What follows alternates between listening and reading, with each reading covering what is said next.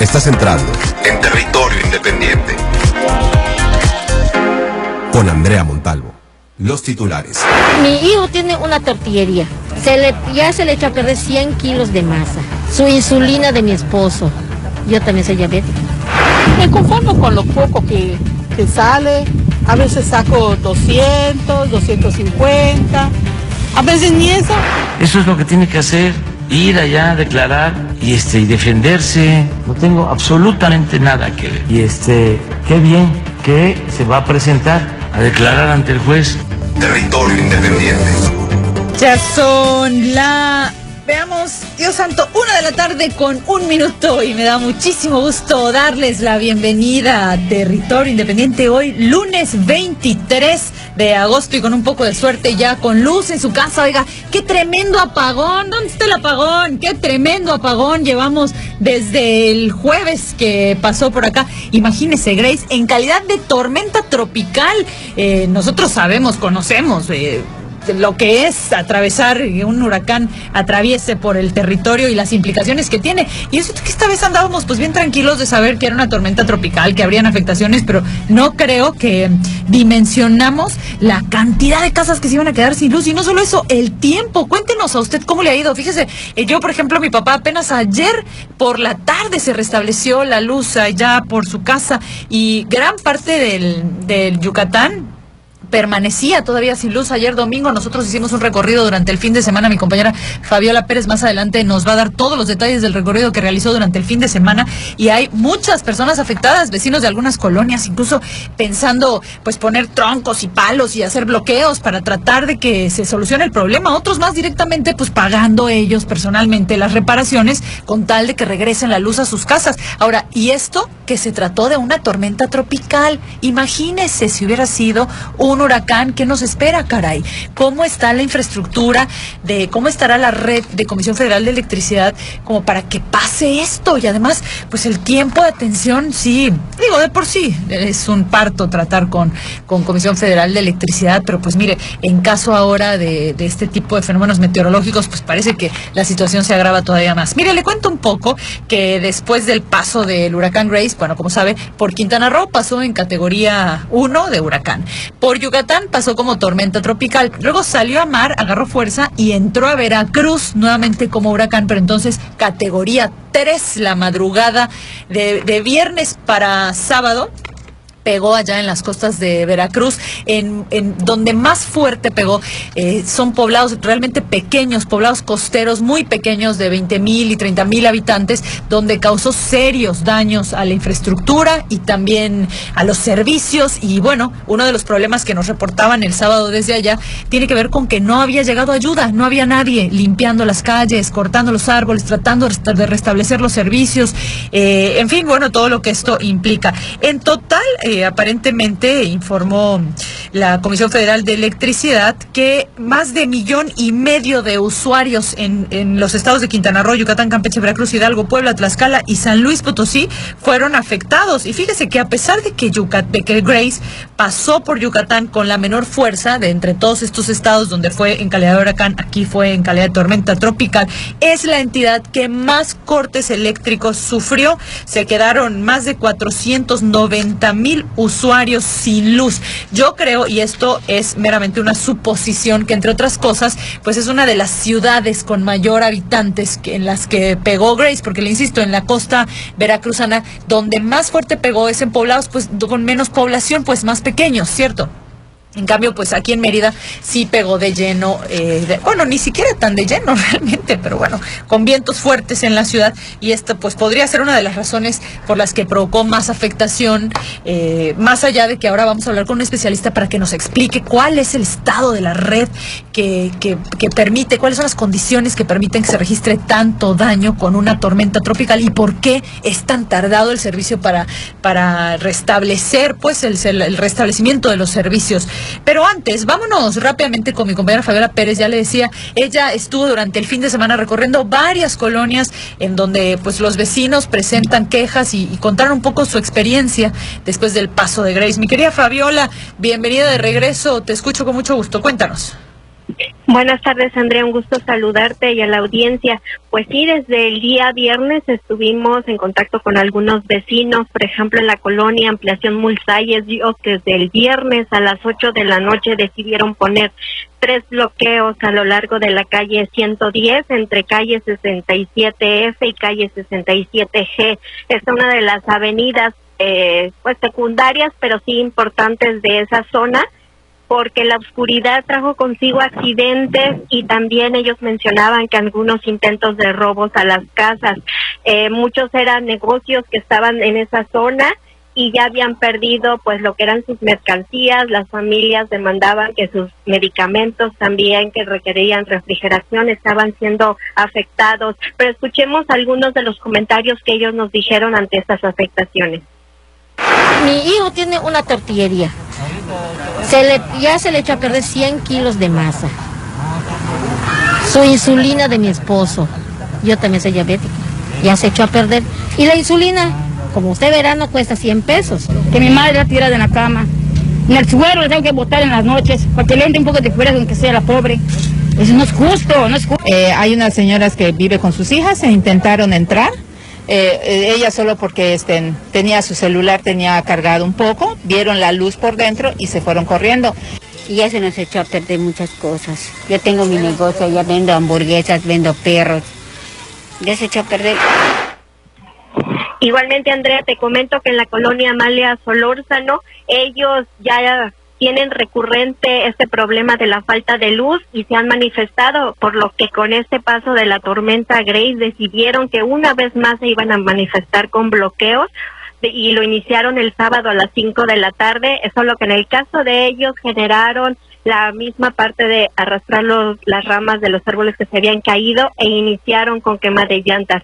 Tuvieron situaciones de que como cruzando la avenida Fidel Velázquez, donde ellos estaban por calle 14, eh, los locatarios que sí tenían luz, pues mandaron una pipa en ese momento para tratar de, eh, de apagar, lo que generó que pudiera haber ahí un conato de pues un incidente de, pleito entre los vecinos. Sin embargo, pues ellos señalaban que algunos trabajan vía online. También había una tortillería que había sido afectada y la persona pues señala que al tener 30 años trabajando en ese lugar no se podía dar el lujo de perder a sus clientela, a su clientela sobre todo con esta pandemia y pues había hecho una inversión de más de 18 mil pesos en una planta de luz y ya llevaba hasta ese momento tres días pagando la gasolina. Igual escuchemos a esos vecinos de la Malia Solozán. Porque diario me está costando mil pesos ponerle gasolina a una planta de luz, solo por dar servicio a la gente porque tengo 30 años por acá. La señora es maestra, yo también soy maestra y tenemos consejo técnico, tenemos que entregar productos, tenemos que subirlos a la plataforma, tenemos las evidencias y no lo podemos hacer. Tenemos reunión eh, virtual con las compañeras y no lo podemos hacer. Andrea, pues hasta el domingo en la Fidel Velázquez, en la calle 38 por calle 51.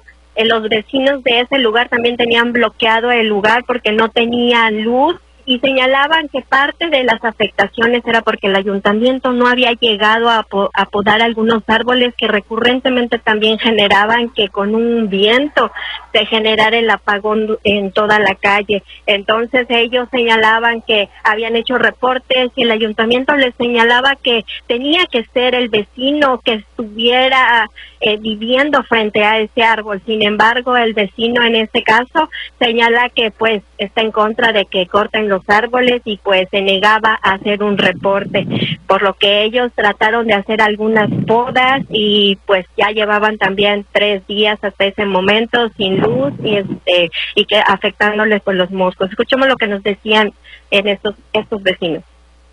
Nosotros hemos pedido constantemente al Ayuntamiento de Mérida que corte los árboles no queremos poda de árboles, queremos que quiten los árboles que ya son un constante perjuicio para todos los vecinos. Esto no es por el huracán, esto ya es constante.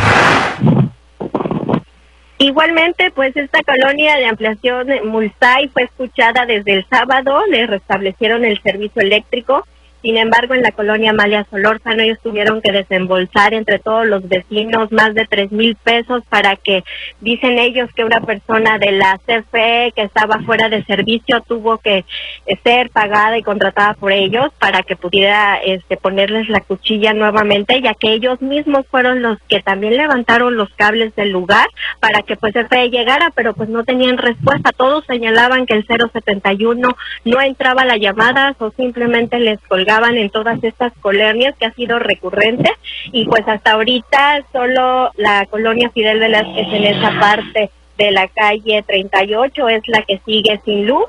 Y también actualmente la calle de Insigna que está es la calle 21 por este calle 14 y 18 junto a la secundaria federal pues ellos ya cumplieron cinco días sin luz eléctrica Imagínate, y eso que con una tormenta eléctrica, ¿cierto, Fabi?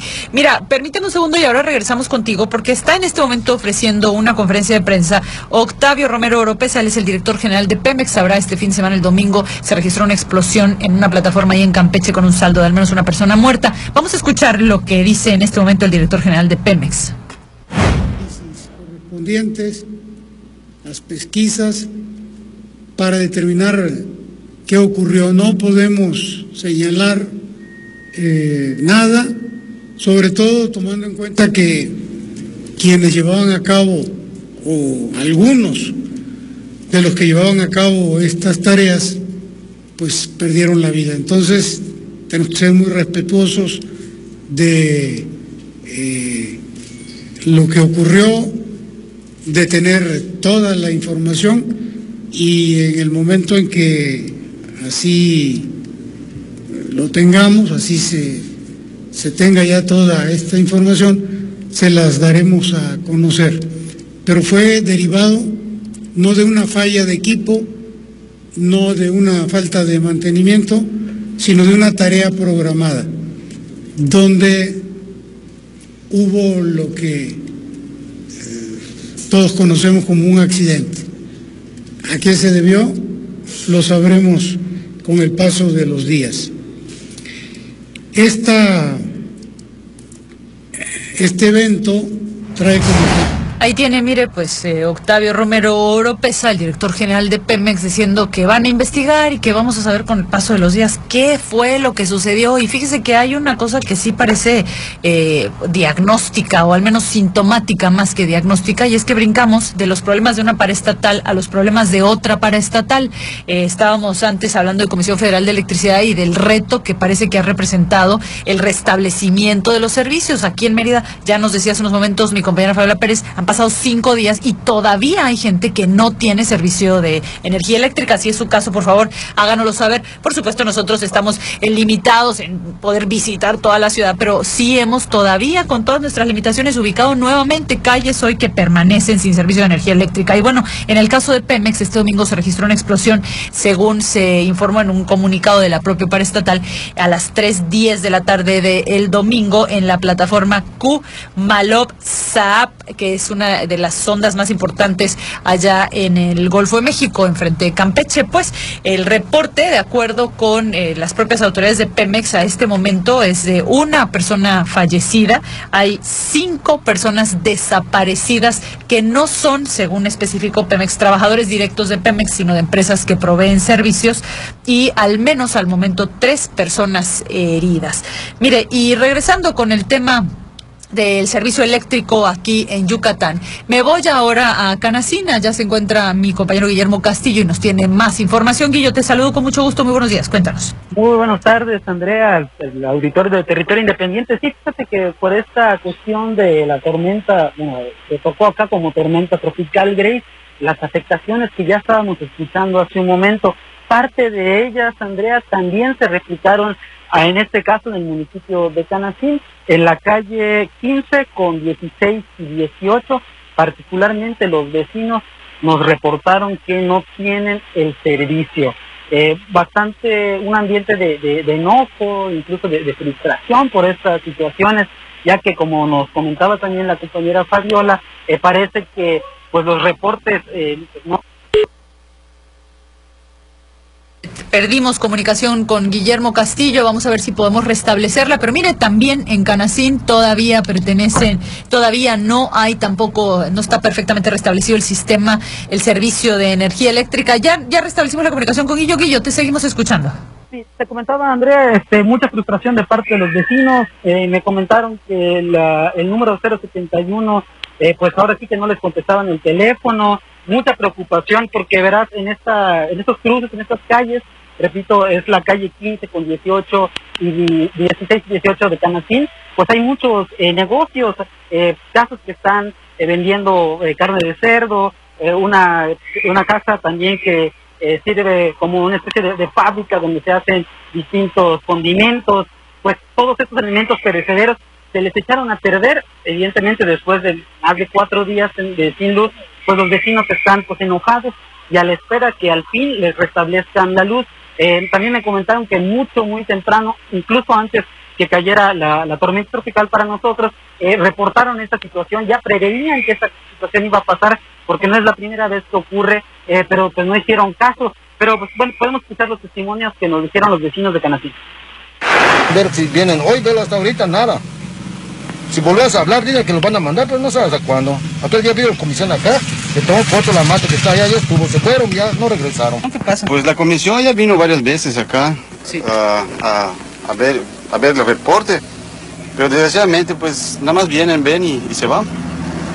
Y ya tiene varios días así. Ya hace, hace más de cinco días que no tenemos corriente y de verdad ya se echó a perder todas las cosas que tenemos en, la, en el refri. Todo se echó lo botamos después de que nos surtimos y todo eso. Y la mera verdad es un desperdicio. Pues Andrea, esa parte de las preocupaciones de los vecinos que hasta el momento se encuentran sin luz es prácticamente eh, pues una manzana de esta del centro de, de quienes no tienen corriente luz eléctrica hasta el día de hoy, Andrea. Eh, Mi querido Guillo, pues te agradezco muchísimo tu reporte. ¿Cuántos días ya pasaron? Viernes, sábado, domingo, lunes, cuatro, casi cinco días desde el paso de la tormenta tropical Grace por nuestro estado y todavía sin luz. Oiga, y de verdad es que lo más preocupante es que se trató de una tormenta tropical y ahora sí que esto todavía empieza, ¿no? Imagínese si hubiera sido un huracán, ¿cuántos días nos vamos a quedar sin luz? ¿Qué va a pasar? Es, es realmente muy preocupante lo que, lo que sucede en este momento en el estado y además le cuento que Comisión Federal de Electricidad hace cuatro horas publicó en sus redes sociales que ha restablecido el suministro eléctrico del 65% de los usuarios afectados en Veracruz, Hidalgo y Puebla, donde el huracán pasó, pues ya le decía, en la madrugada del sábado y durante la mañana del sábado todavía golpeaba Hidalgo y Puebla, así que pues también ya domingo, lunes, mediodía y al 65% de los usuarios. O sea, imagínense cuánta gente hablábamos de millón y medio de personas afectadas en total por Grace en ocho estados de la República y a este ritmo, pues yo creo que nos faltarían a razón de mal, mal que cálculo un par de días mínimo para que se restablezca por completo este servicio. Mire, me voy a una breve pausa. Le doy antes nuestras redes sociales. Aria, Aria con Y, 88.5 FM y también nuestra línea de WhatsApp 99 91 34 78 29. Cuéntenos, ¿cómo le fue a usted? ¿Cuánto tiempo tardaron en restablecerle la luz? ¿Ya tiene servicio eh, de energía eléctrica? Cuando regresemos vamos a platicar con un especialista de esos que nos gusta traerle, eh, que verdaderamente conoce de la materia, para que nos explique un poco qué está pasando con Comisión Federal de Electricidad, por qué estamos teniendo tantos problemas con nuestro servicio, un servicio que además pagamos y pagamos caro los mexicanos. Me voy a una breve pausa, estamos en territorio independiente, yo soy Andrea Montalvo y sabe que no se vaya porque ya regresamos. Ya estamos de regreso. En territorio independiente. Una de la tarde con 25 minutos ya estamos de regreso en territorio independiente. Oiga, ¿sabe que Fue un fin de semana muy movido y un día muy movido. Hay golpeteo político por todos lados. Ya estábamos hablando hace unos momentos de la infraestructura. Por supuesto, también hay información en torno al COVID. Hoy la, el centro, el CDC eh, de Estados Unidos autorizó la vacuna de Pfizer. Ya tenía una autorización, pensará usted, sí, nada más que era una autorización para uso de emergencia. Ahora ya esa autorización con todos los términos. Más adelante le voy a tener los detalles de lo que esto implica. Y también hay movimiento en el caso José Eduardo, que también se ha vuelto, híjole, qué, qué tocadero, qué, qué poco lamentable en el sentido de que yo ya se lo ya, ya lo vaticinábamos en estos en este espacio hace más o menos una semana. Cuando empieza a volverse ese golpeteo político, lo único que siempre pierde es la justicia. Ojalá no sea el caso de José Eduardo, pero también hay información en ese sentido y más adelante le voy a tener todos los detalles. Pero antes, regresemos a este tema que nos preocupa tanto a los yucatecos. Yo creo que no solo a los yucatecos, eh, también en, en otros estados de la República hay el mismo problema, que tiene que ver con la mala calidad del servicio que está eh, que provee Comisión Federal de Electricidad. Uno puede pasarse dos horas tratando de reportar una falla. A mí me pasó, de hecho, hace un par de semanas tratando de reportar una falla en casa de mis papás. Dos horas para que la señorita insista en que yo tengo que resolver la falla, que yo tengo que llevar a un especialista. Le explico que ya llevé al especialista y me dice que pues entonces ella no entiende qué va a pasar. En fin, no logramos nada. 40 minutos, dos horas de llamada después, no logramos absolutamente nada. Y yo creo que eh, probablemente usted que nos, nos escucha en casa, tal vez ha pasado también por esta situación. Eh, hay sus honrosas eh, excepciones, pero tristemente son las menos. Para hablar un poco de sobre qué está pasando en esta empresa paraestatal, me da mucho gusto saludar hoy a Paul Alejandro Sánchez Campos. Él es doctor en política pública por la Escuela de Gobierno del Tecnológico de Monterrey y su especialidad es la política pública, la planeación estratégica y la gobernanza corporativa en el sector energético. Así que para que nos vamos ahora sí con quien sabe. Te saludo con mucho gusto, Paul. Buenas tardes. Hola, muy buenas tardes. Saludo con todo respeto y mucho cariño a tu auditorio. Muchísimas gracias, Paul. Cuéntanos, eh, estamos de, de este lado, de este lado de la República preocupados de ver que pasan los días y pasan los días y no logramos restablecer el, el servicio de energía eléctrica en algunas colonias y también estamos preocupados de ver la dimensión del daño que provocó una tormenta. Pues mira, eh, es, es una situación muy interesante. Eh, la península de Yucatán junto con las penínsulas de Baja California son eh, las áreas más críticas del sistema eléctrico nacional. Eh, ¿Por qué? Porque nuestro sistema dominó por mucho tiempo la planeación desde el centro, es decir, eh, desde una oficina en la Ciudad de México se determinaba dónde debería crecer y cómo debería crecer la red en Yucatán, en Quintana Roo, en Baja California, en el norte, y eso en el largo plazo no te da las condiciones reales de palpar si eso es lo suficiente para mantener una, una calidad de energía que les permita tener no solo seguridad de suministro, sino prevenir eh, situaciones como esta. Por ejemplo, eh, tenemos una red que ha, donde ha primado la longitud, es decir, que le llegue a todos en todo lugar, pero no la redundancia. Es decir, ¿qué pasa si se cae el poste A? Ah, bueno, pues si se cae el poste A, vas a recibir energía del poste B y del poste C y no vas a tener ningún problema. Sin embargo, eh, en México tenemos muy poca redundancia, muy pocas formas de llevarle energía a la gente y es más, eh, cuando se rompe un enlace, eso te deja eh, sin luz en muchos lugares y no hay manera de llevarles hasta que no reparan los enlaces. Entonces, cuando pasan tormentas como estas, se restablecen rápido los grandes centros, los grandes núcleos, es decir, donde las reparaciones son, son inmediatas. Y con poco a poco las zonas menos prioritarias, y cuando tienes muy pocas, nomás un cable o un poste que llega, son las que van a tardar más tiempo. Algunas tardan semanas, algunas tardan meses en restablecer las, las conexiones después de las tormentas. Y esto pues es parte, pues como te digo, de una visión de planeación central. Parte importante de tener competencia en todas las áreas de tu vida es que si no te gusta el servicio de una de una empresa, pues te puedes cambiar a otra, ¿no? Pero en el sector energético nos hemos acostumbrado a que no exista la competencia, es decir, pues somos más bien somos derechohabientes, ¿no? Es decir, tengo derecho a la energía, pero no me puedo quejar y si me quejo, bien lo comentabas ahorita, pues me van a decir, pues ah, tiene que ser esto, esto y aquello y no me van a resolver quizá por teléfono. Entonces esa es la limitación que tiene nuestro modelo actual que se estaba, digamos, tratando de resolver con la reforma energética, pero no terminó por resolverse y al final del día seguimos con, un, con, con, con la planeación desde el centro y con una infraestructura que no tiene mucha redundancia.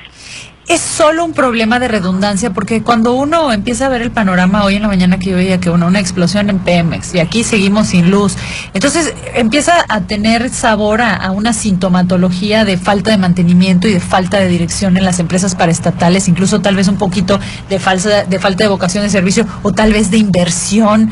No sé, se me vinieron como una serie de interrogantes. Ahora me estás hablando de un tema plenamente técnico, ¿cierto? Que tiene que ver con la forma en la que han decidido crecer Comisión Federal de Electricidad. No, y tienes razón, no nada más es un tema técnico, sino es un tema que tiene que ver con mucha, eh, con mucho de lo que estás señalando. a falta de recursos, pues tiendes a darle mayor peso pues a aquellos recursos que, que son menos visibles, digamos, le dejas de dar recursos a aquellos que son menos visibles.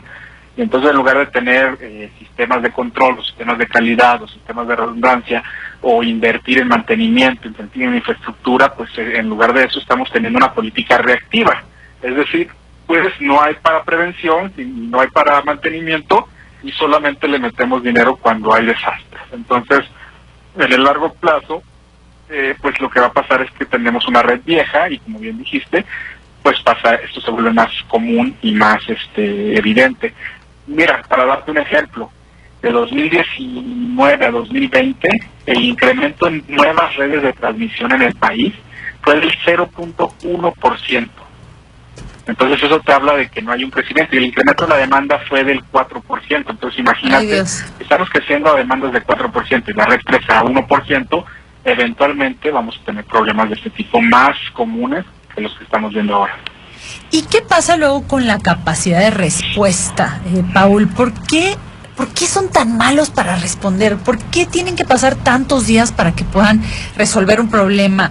Eh, porque preocúpate, bueno, yo creo que acá en Yucatán, o al menos a mí me parece muy preocupante que se trató de una tormenta tropical, caray. O sea, y aquí pegan huracanes, y pegan huracanes de, potencias importantes, y, y sin servicio eléctrico, pues imagínate los hospitales, se echan a perder los alimentos, se acumula... eh, eh, hay- hay no hay agua potable porque claro las bombas eh, no pueden funcionar entonces también nos quedamos sin servicio de agua potable. En fin es, es enorme la problemática y cómo puede ser que pasen cinco días y sigan sin poder resolverlo Pues mira, eh, parte importante es la, digo, CFE, mis respetos, eh, sí, sí, de alguna manera, siendo la única empresa, hace lo que puede con el presupuesto que tiene. ¿no? o sea el personal es heroico no es como siempre no la soga se revienta por lo más delgado aquí llega el pobre hombre con su equipo después de quién sabe cuántas horas y uno ya está histérico pegándole gritos y la, la soga se revienta por lo más delgado no Eso hay que reconocerlo, pero como bien señalas, hay un problema y es que no hay incentivos para ser más eficientes. No del técnico, de la empresa como tal, de las instrucciones. Dado que, como te decía al inicio, si tú quieres un problema con una gasolinera y lo más, lo más, lo más importante es que no vuelves a esa gasolinera, ¿no? Si no te dio litros a litros, si no te atendieron bien, no vuelvo. Pero aquí, ¿cómo te cambias de, no te puedes cambiar de red? Claro. No te puedes cambiar de proveedor. Entonces, pues no hay incentivos para mejorar la, la, la, la eficiencia de, de todo esto. Es un poquito lo que te comentaba también al inicio, de decir, es como cuando tienes el IMSS y, y, pues o tienes el IMSS o te cambias, pues dejas mucha gente aunque lo sigue pagando, sigue sigue sin ir, perdón, pues porque no le gusta la calidad del servicio. Sin embargo, aquí no tenemos Opción. muchas otras alternativas. ¿no? y cómo y en los países donde sí funciona Paul tú que eres especialista qué hacen Pues mira, voy a ser bien honesto. Hay muchos países donde, aunque funcionan, tienen más problemas que CFE. Es decir, tardan mucho más en O resolver. sea, hay que ser menos quejosos entonces Sí. No, pero no, no. Eh, a, a lo que voy con eso es, si se requiere, este, se requiere eh, generar un, una- un mecanismo para tener eficiencia, es decir, para poder tener sensibilidad con los clientes, porque no somos nada más derechohabientes, no estamos, no somos tampoco contribuyentes, sino estamos pagando un servicios. Y si CFE no lo puede realizar, no, no se me refiero al de la distribución o transmisión, sino CFE suministro básico no tiene el poder para hacer esto, pues a lo mejor deberíamos entender que hay otras dinámicas que pueden funcionar de mejor manera. ¿Qué funciona en otros países? Asociaciones público-privadas, funcionan mecanismos de, de colaboración, regulación de redes, regular, digamos, generar eh, organismos de transmisión que, que meten a todas las compañías juntas. Y algo muy importante, coordinación con el sistema de protección civil, el cual ha sido muy golpeado en esta administración también porque hasta desaparecieron el Fonden y desaparecieron pues todos los planes que tenían los fondos. Y estos son importantes también para la continuidad de las operaciones y la continuidad de los servicios eh, para, las, para las personas. Entonces, creo que es evidente que se requiere una coordinación más amplia en todos los niveles del gobierno para fortalecer la actividad que hace CFE y no nada más decir que desde el centro se tiene que planear pues todo el país. ¿no? Claro, por supuesto. Pues Paul, te agradezco muchísimo este tiempo que nos dedicas. Te mando un fuerte abrazo, que tengas muy bonita tarde. Muy bonita tarde, nos vemos. Hasta luego. Independiente. Oiga, y justamente nos escriben desde Sotuta, Liam Aguirre nos dice, reporten que en el municipio de Sotuta, en Yucatán, todavía hay partes que no cuenta con el servicio de luz. Saludos, Andrea Montalvo. Muchos saludos, Liam, muchas gracias por escribirnos. Pues ojalá que les resuelvan pronto el problema.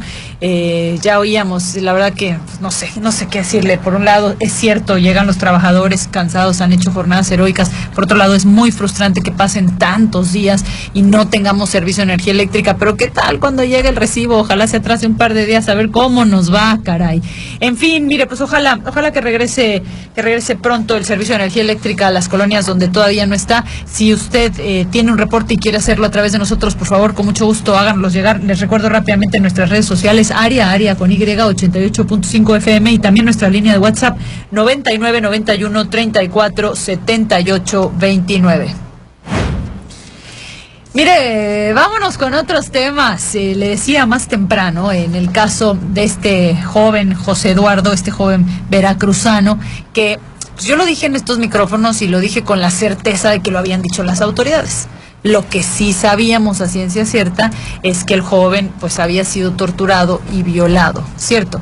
Lo que no sabíamos y además cada vez se diluye más es quiénes son los responsables, cómo, cuándo y dónde ocurrió esto. Correcto. Bueno, pues ahora parece que ya tampoco sabemos realmente qué le pasó a este joven y tan es así que ahora las autoridades de la Fiscalía General de la República han decidido, y ya, de hecho ya lo llevaron a cabo, exhumar el cadáver de José Eduardo, eh, quien fue sepultado, también aquí le contamos, en su municipio de residencia, allá en Isla, en Veracruz, eh, de donde es originario, y ahora dicen las autoridades pues, que necesitan otra necropsia como parte de la investigación que realiza esta instancia ahora federal por el presunto delito de tortura al que fue sometido este joven. Ya le decíamos que la Fiscalía General de la República había decidido, más bien por órdenes del presidente, atraer el caso y serían ahora ellos los encargados de buscar justicia arribaron a Mérida, por cierto, elementos de la Fiscalía General, para continuar con estas investigaciones por el caso. La Fiscalía General del Estado de Yucatán, como sabe también, apeló a la decisión del juez primero de control de no vincular a proceso a los cuatro elementos de la Policía Municipal por su presunta participación en estos delitos. Aquí leemos tratado de tener todas las voces y la información lo más puntualmente posible. Y, tristemente le cuento, nosotros pues seguimos aquí muy de cerca toda la información que llega, la, buena y la no tan buena y la veraz y la no tan veraz. Y realmente parece que las versiones se vuelven pues cada vez más opuestas, le digo, cada vez se diluye, es más confuso. Y bueno, pues mire, ojalá que realmente eh, la Fiscalía General de la República haga su trabajo y se llegue a la verdad porque pues lo que es un hecho, y ya lo hemos dicho mucho en este espacio, es que hay un joven fallecido. Le cuento que el Ayuntamiento de Mérida eh, puso a disposición o informó a través de un comunicado de prensa que ya puso a disposición de la Fiscalía General de la República toda la información testimonial, documental y las grabaciones de video de la Policía Municipal de Mérida. También informaron que el jueves pasado la Policía Municipal de Mérida recibió al equipo de especialistas de la Fiscalía General de la República para que pudieran recabar toda la información necesaria para la integración de la carpeta de investigación sobre el caso de este joven. También reiteraron eh, total respeto, dice eh, las autoridades municipales, al proceso de investigación que, que encabeza ahora la Fiscalía General de la República y eh, la Fiscalía General del Estado de Yucatán. En fin, pues mire, ojalá que se haga justicia, ojalá que se haga justicia por el asesinato de este joven. En otros temas, nos vamos hasta Quintana Roo, donde fíjese que fueron eh, ubicados, los medios luego, eh, hace rato lo debatíamos aquí en la redacción, utilizamos mucho la palabra rescataron a tantos migrantes, rescataron a tantos otros migrantes. Realmente no sé qué tanto se trate de un rescate, es cierto que a veces los ubican en condiciones deplorables, en condiciones tristes, pero pues muchas otras veces no, y realmente pues lo que ellos estaban intentando era justamente pues, evadir a las autoridades de migración tratando de llegar a Estados Unidos. Bueno, pues en el caso de Quintana Roo ubicaron a 52 personas de origen centroamericano, entre ellos ocho menores de edad. Mi compañero Ángel Ramírez está allá en Quintana Roo y ha dado puntual seguimiento a este caso. Mi querido Ángel, te saludo con mucho gusto. Cuéntanos. Muy buenas tardes. Así es, Andrea. El fiscal Oscar Montes de Oca dijo que el rescate o la localización muchas veces a lo mejor también están en contra de su voluntad, Andrea. Pueden, puede ser un hecho eso. Eh, hay siete detenidos aparentemente cuidaban a las personas extranjeras en cuatro habitaciones. Al parecer iban a ser trasladados a los Estados Unidos. A los detenidos se les aseguraron tres vehículos que se ocupaban para vigilar el exterior de la vivienda en donde tenían a los migrantes. Leibel Moró González, presidente de la fundación que en Cancún apoya a migrantes para que puedan regularizar su situación migratoria en México, dijo que cada día llegan más migrantes al municipio de Benito Juárez y otros municipios del norte del estado en busca de trabajo, una opción distinta al llamado sueño americano. Dijo que el éxodo que manifiestan algunos países, no solo de Centroamérica, sino de Latinoamérica en general, está llegando al norte del estado. Escuchemos los audios, primero el del fiscal Oscar Montes de Oca y el segundo de Leibel Moró González. Se logró la liberación de 52 migrantes, entre ellos ocho menores de edad, quienes permanecían retenidos en contra de su voluntad desde hace una semana o más tiempo. De las primeras investigaciones, se pudo conocer que las víctimas son centroamericanas y que se encontraban encerradas en cuatro habitaciones en condiciones insalubres. Obviamente Cancún, al ser, vamos, como lo llaman, no solamente lo digo yo, lo dicen todos los medios de comunicación, la perla, la perla del Caribe mexicano, es un buen puente de ingreso este, por todas las condiciones, por lo que se estoy hablando.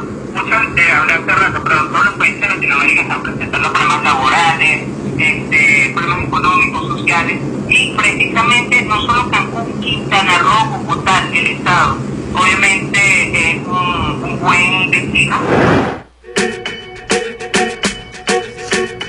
Una de la tarde con 42 minutos. Y sabe qué, me tengo que ir una breve pausa, pero le adelanto que, mire, el Centro de Readaptación Social aquí en Yucatán eh, cerró sus puertas por completo a visitantes desde el inicio de la pandemia y apenas en junio ya abrieron nuevamente a visitas, pero la gente puede visitar a sus familiares solamente una vez cada 21 días y se va rotando. Cuando regresemos le vamos a tener algo de esta información y un poco más de lo que sucede en las calles de Yucatán. Además, tremendo pleito entre el presidente Andrés Manuel Obrador y Ricardo Anaya, el ex candidato del Partido de Acción Nacional a la presidencia. Tremendo, tremendo. Y aquí le voy a tener todo el chisme. Y también los dirigentes de los partidos PAN, PRD y PRI viajaron a Washington. Ya le voy a contar por qué tan juntitos y qué hacen allá en la capital de la política estadounidense.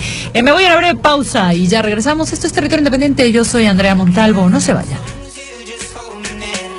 Es momento de una pausa. En territorio independiente. George Michael en esta tarde de lunes 23 de agosto a siete días del regreso a clases.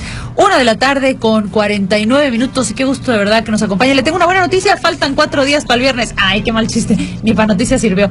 Oigan, no, mire, tenemos mucha información. Vamos a hablar justamente del regreso a clases y ya le voy anticipando que al día más hacia el jueves para que usted tenga la información lo más puntual y cercana al regreso a clases. Vamos a traer a un infectólogo eh, local para que nos cuente. Usted tal vez estuvo en esa, escuchó esa entrevista aquí con nosotros y si no la escuchó muy mal, pues significa que no nos está acompañado ese día, de un infectólogo pediatra eh, que es además es el, me parece que el director o el vicepresidente del Centro Nacional de Vacunología, o sea, todas las credenciales. Y él nos decía, ¿cómo se toma la decisión? Bueno, pues se toma en cuenta la información estatal. No podemos hacer un diagnóstico, decía, a nivel nacional. Entonces, lo más importante es que usted conozca cómo están las condiciones COVID en su región para tomar una decisión de si envía o no a sus hijos al colegio. Así que vamos a tenerle aquí eh, más, más adentradita la semana, pues, a un infectólogo para que nos diga cómo está la situación en el estado y usted pueda tomar la decisión. También estamos tratando de ubicar especialistas del UNICEF, que sí es cierto que han insistido mucho en la importancia, en la relevancia del regreso a clases para el bienestar emocional y psicológico de los niños. Y también vamos a tener aquí a un tanatólogo. Si su hijo o hija perdió a un familiar, si al regreso a las aulas va muy probablemente a encontrarse con otros amiguitos que pues perdieron a un familiar tristemente, pues la muerte nos ha acechado por todos los rincones durante este último año y pues hay que preparar a nuestros niños para lo que se van a encontrar con el regreso a clases. Todo eso se lo vamos a tener durante esta semana con el afán de que pues tengan el mejor regreso a clases posible en lo que podamos nosotros ayudar. Por lo pronto vámonos con más información. Mire, le contaba hace unos momentos que el Centro de Readaptación Social aquí en Mérida eh, pues canceló las visitas durante un año a razón justamente de la pandemia para tratar de contener la posibilidad de contagios eh, y ya reanudaron las visitas. Ahora le voy a tener todos los detalles. Antes, vámonos a las calles de la capital. Malco Dorantes nos tiene información. Malco, te escuchamos con gusto. Hola Andrea, ¿qué tal a ti y a todo tu auditorio? Muy buenas tardes. Así es, lamentable noticia la que les voy a compartir la mañana de hoy. Una persona de unos 75 años de edad perdió la vida en un hecho de tránsito, esto en la carretera Mérida-Campeche, a la altura del kilómetro 135, muy cerca de la comunidad de Chocholá. Hasta donde hemos podido averiguar, el hombre conducía un mototaxi y llevaba a una mujer como pasajera. Lo hacían con dirección de Chocholá hacia la ciudad de Mérida. Sin embargo, a la altura del kilómetro 135, a unos metros del puente que comunica con esa localidad, pues un vehículo Ford Focus, presuntamente conocido por un hombre, perdió el control después de que una, una llanta estallara, un neumático estallara y se fuera sobre estos dos pues motociclistas quienes lamentablemente sufrieron. Pues una de las la mujer que iba como pasajera fue trasladada a un hospital gravemente herida y en el lugar de los hechos pues un hombre un abuelito de 75 años de edad fue quien quien perdió la vida. El presunto responsable Andrea huyó del lugar. El sitio se encuentra acordonado por la policía eh, estatal también por la Guardia Nacional y el Servicio Médico Forense quienes serán pues lo que después del procedimiento legal puedan levantar el cuerpo. Esa es la información que tenemos hasta el momento. Te seguimos, por supuesto, muy pendientes. Gracias, Malco. Hasta luego, buenas tardes. Pues Territorio independiente. Mire, le decía hace unos momentos que durante un año pues no se permitieron visitas en el Centro de Readaptación Social aquí en Mérida y apenas en junio ya se reanudaron, pero las personas solamente pueden visitar a sus familiares cada 21 días. Mi compañera este fin de semana fue justamente fin de semana de visita y por allá estuvo mi compañera Fabiola Pérez que anduvo de verdad eh, pues con mucha actividad durante el fin de semana y nos preparó este reportaje. Vamos a escucharlo. El Centro de Readaptación Social de Mérida cuenta con una población de alrededor de mil internos, que por la pandemia no recibieron visitas por más de un año. Marcela solía visitar todas las semanas a su hijo Antonio, interno desde hace una década acusado de homicidio. Da trabajo, porque uno lo piensa, son sus hijos de uno, no sabe cómo pues, lo tratan allá, no saben cómo están allá. Se enferman, pues no podemos hacer nada. Ay, pues lloraba yo nada más en Dios. La verdad mi fe solo en Dios que me lo cuide, que me lo guarde, porque no lo podía yo ver. El esposo de Abril ingresó al cerezo un mes antes de que iniciara la pandemia y la dejó a cargo de sus hijos de 4 y 3 años. Las ventas de los artículos que elaboran los internos fue suspendida, por lo que Mario no puede ayudarla. Eh, estoy trabajando de promotora en Donosusa, eh, veo carnes frías y pues tengo otras ventas por catálogo de zapatos y con eso pues ando sobreviviendo. Las visitas se reanudaron en junio, pero se limitan una vez cada 21 días. Ahora tengo que inventar X cosa para que pueda yo poder venir acá.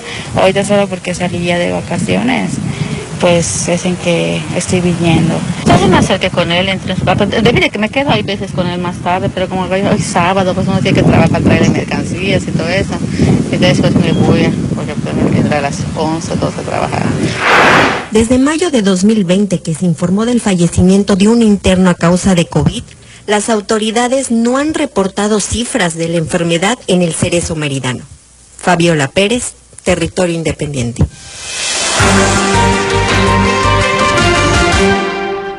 Y mire, alrededor de estas visitas eh, en el Cerezo, pues por supuesto se desarrollaba ABA en tiempo pasado, pues toda una serie de economía informal y de actividades que también se han visto profundamente afectadas. Cerca de 50 puestos ambulantes que dependían de la venta a personal de juzgados y visitantes de este centro de reinserción social en Mérida perdieron sus ingresos a raíz del cierre de estos lugares y de la cancelación de las visitas derivado de la pandemia. Vamos a escuchar escuchar algo de, de lo que dijeron estos eh, ambulantes, estos vendedores ambulantes allá afuera del cerezo. Me conformo con lo poco que, que sale. A veces saco 200, 250. A veces ni eso. Esos días así de la lluvia, le digo a mi esposo, le digo, ¿qué vamos a hacer? No tenemos ni dinero, nada. Le digo, pues lo que haya, hija, me dice eso, vamos a comer solo frijol, frijol nada más. Yo compro mi congelador, aprovecho poner mi piso de mi casa, aprovecho techar mi cocina. Ahí, pero... Así las cosas. eh, y mire, tenemos más información. Ya estamos a cinco días del regreso a clases. Y bueno, eh, habrá, hay mucho de qué platicar en ese sentido. Prácticamente toda la República se ha alineado con la decisión del presidente de regresar a clases, salvo Michoacán. El gobernador de Michoacán dijo que no, que van a esperar todavía para el regreso a clases.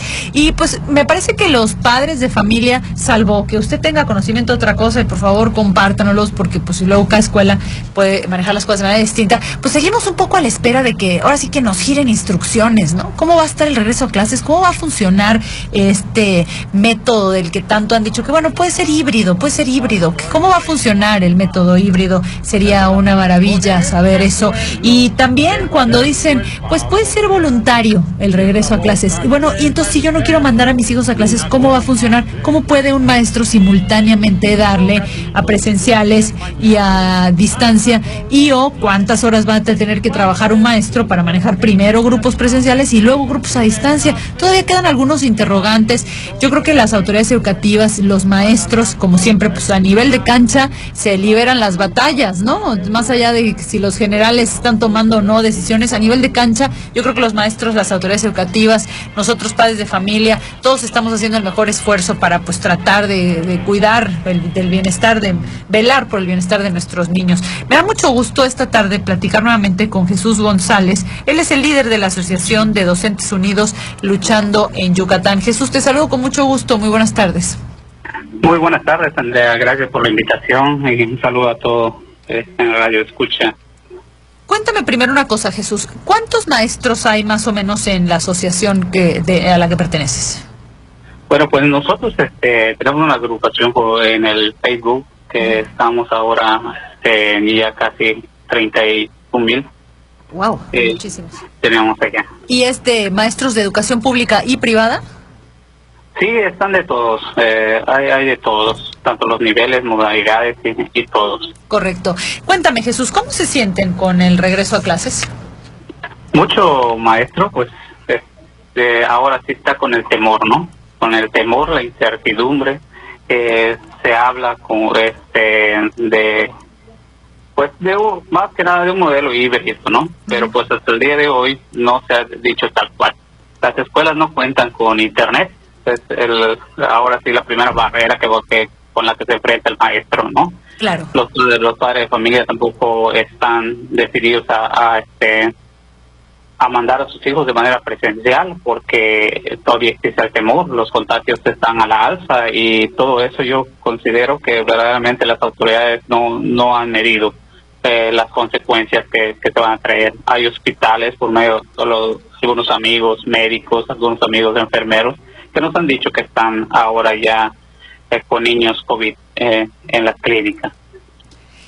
¿Les han girado instrucciones, Jesús? O sea, ¿les han dicho, les han llegado eh, indicativos claros de las autoridades educativas de, de qué va a pasar, de cómo van a ser las cosas? ¿Cómo lo están manejando? Estamos a cinco días del regreso a clases.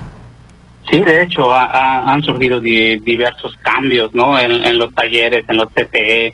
Eh, vimos que hace poco se, se hubo una contradicción, ¿no? El presidente decía que desconocía de la carta de eh, corresponsabilidad y luego la, la eh, titular de la SEP pues dijo de que ya no no se iba a firmar ninguna carta que ¿Y ustedes qué no saben de dónde A, salió, ¿no? a ti, a ti, por ejemplo, en tu escuela, tú, tú eres profesor también, ¿correcto?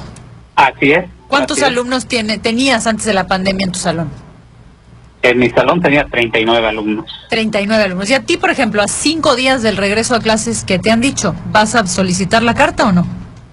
Pues en realidad hasta el día de, de hoy, pues es no, no, este, no, este, simplemente se va a hacer, ahora se está manejando como un tipo de encuesta para los padres de familia del 30 al, al 5 de ahora sí de septiembre. Correcto. No, no nos han dicho si van a regresar los, los alumnos, este, sabemos que los tres meses le- ¿Cómo que no les han dicho si van a regresar los alumnos? Si estamos a cinco días.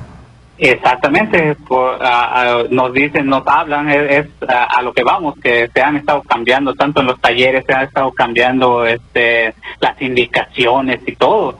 Se- ya se bombardeó que el 30 regresan todos los alumnos, ahora nos dicen que Son la primera semana es para encuesta a los padres de familia para decirles cómo cómo va a estar este pues la enseñanza cómo se va a llevar a, a cabo este en, en esta ocasión, ¿no? Correcto. Entonces, ah, entonces, pues nos quedamos así con la incertidumbre de no saber las reglas claras, ¿no? El, el retorno al alumno nos dicen que es el 6, pero en- ante los medios y todo lo que se ha dicho es el 30, ¿no?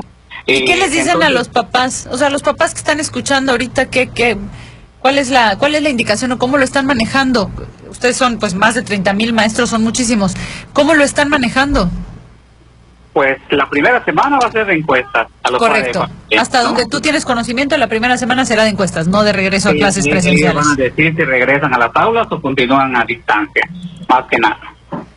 Ah, Eh, correcto. eh, es lo que tenemos. Y a partir del 6, ya si ellos dicen, no, pues mi hijo va de manera presencial. Eh, solo que ahora sí le decimos a los padres de familia eh, que si, si ellos ya vieron los insumos que se han enviado a las escuelas, es insuficiente. Eh, es cuando, para, cuando mucho para una semana.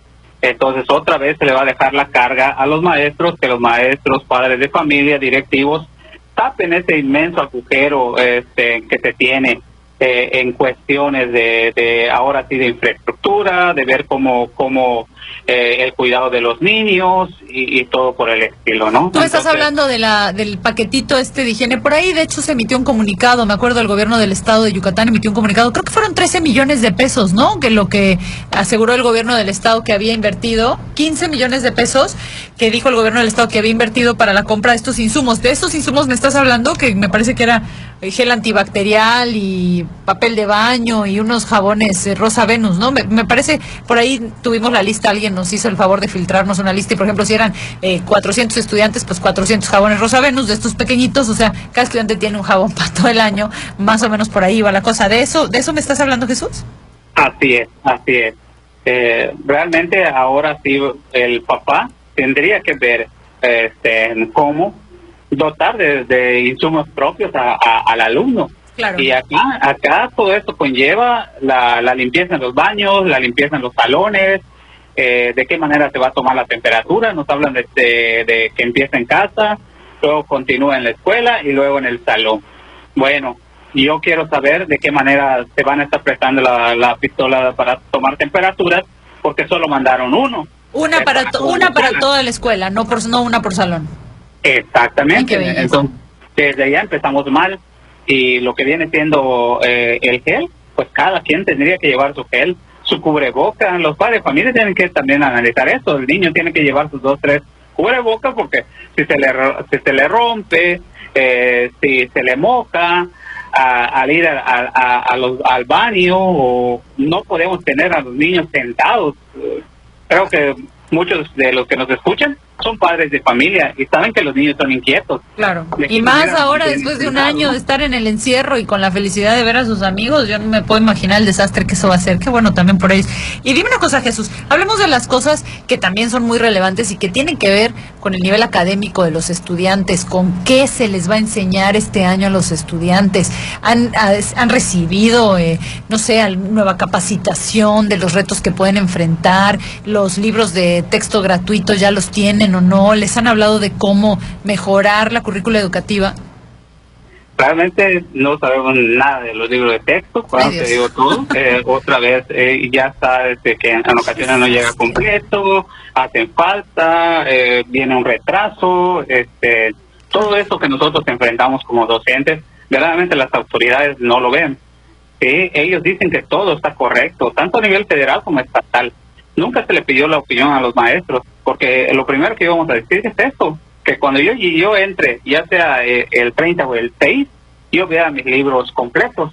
Eh, pero eso, pues eh, estamos pidiendo mucho, cosa que no ha sucedido porque no es solo en esta administración, en la anterior y, y vamos a, ahora sí te puedo decir constante, ¿no? de los- por los siglos de los siglos. Qué desafortunado, Jesús. La verdad que qué desafortunado, porque tener un mal sistema educativo, hacerle esto a los niños, de verdad que es, es, robarles de su presente y robarles de su futuro, arrebatárselos y arrebatarle también al país de ciudadanos educados, formados, eh, todo, caray. Pues mi querido Jesús, te agradezco mucho este tiempo que nos dedicas. Estaremos muy, pero muy pendientes de ustedes, así que la próxima semana seguro te buscaremos nuevamente para que nos cuentes cómo les fue en esta primera semana de clases, qué resultó de estas encuestas y pues tratar de estar en comunicación con ustedes los maestros. Eh, gracias, mi querido Jesús. Bonita tarde. Bonita tarde, gracias. Territorio Independiente.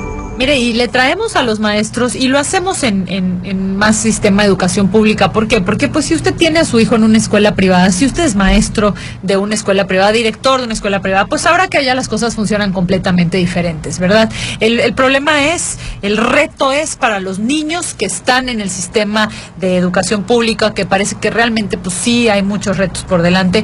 Hemos solicitado hace ya, yo creo que más de dos semanas, una entrevista, más de dos semanas me dicen acá, alguien de las autoridades educativas del Estado, pues para tratar de entender un poco aquí en Yucatán qué están haciendo, qué plan tienen.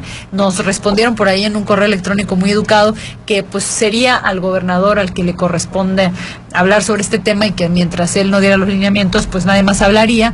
Pues ojalá que lo hagan pronto, porque pues estamos a cinco días ya del inicio de clases, bueno, siete días, pues cinco días hábiles del inicio de clases, y sería muy lindo pues, tratar de entender en toda colaboración qué, qué plan tienen y qué, qué, y qué podemos hacer los padres de familia pues, para ayudar con este tema, ¿no?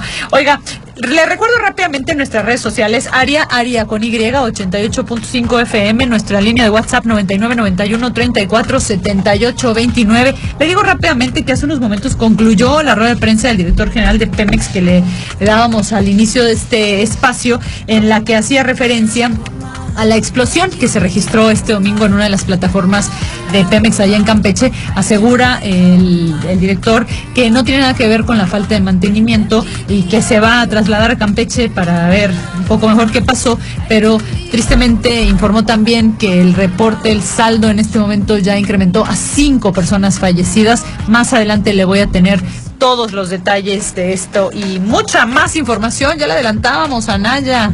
Ricardo Anaya se va para el exilio con los guantes bien puestos y del otro lado del ring el presidente Andrés Manuel Sobrador. Cuando regresemos le voy a tener todos los detalles de esa información. Estamos en territorio independiente. Yo soy Andrea Montalvo y con mucho gusto aquí los espero. No se vayan. No te vayas. Estás en territorio independiente. Ya estamos de regreso. En territorio independiente. Qué gusto que continúe con nosotros aquí en territorio independiente, donde ya son las 2 de la tarde con 15 minutos, lunes 23 de agosto. Mire, ya hablamos del problema del servicio de energía eléctrica que todavía tristemente hay muchas colonias que permanecen sin luz aquí en Mérida y en el estado, en general en Canacín nos reportaban también, en Sotuta nos reportaban también todavía familias enteras que permanecen sin luz. Ya hablamos también del tema de Pemex y más adelante le voy a tener más detalles. Y estamos ahora en el asunto del regreso a clases. Pero antes, permítame contarle esta información que es muy relevante y sucedió en el transcurso de la mañana, no recuerdo, creo que por allá a las 11 de la mañana, eh, hora México, que la FDA, en un movimiento que ya se anticipaba desde hace una semana, finalmente dio, anunció la, la aprobación de la vacuna de Pfizer BioNTech, esta vacuna que, como sabe, está basada en la tecnología RNA, que es una tecnología que aunque es nueva en su aplicación a seres humanos, lleva más de una década en investigación. Esta vacuna, fabricada, ya le decía, por Pfizer y BioNTech, cuenta ahora con el mayor respaldo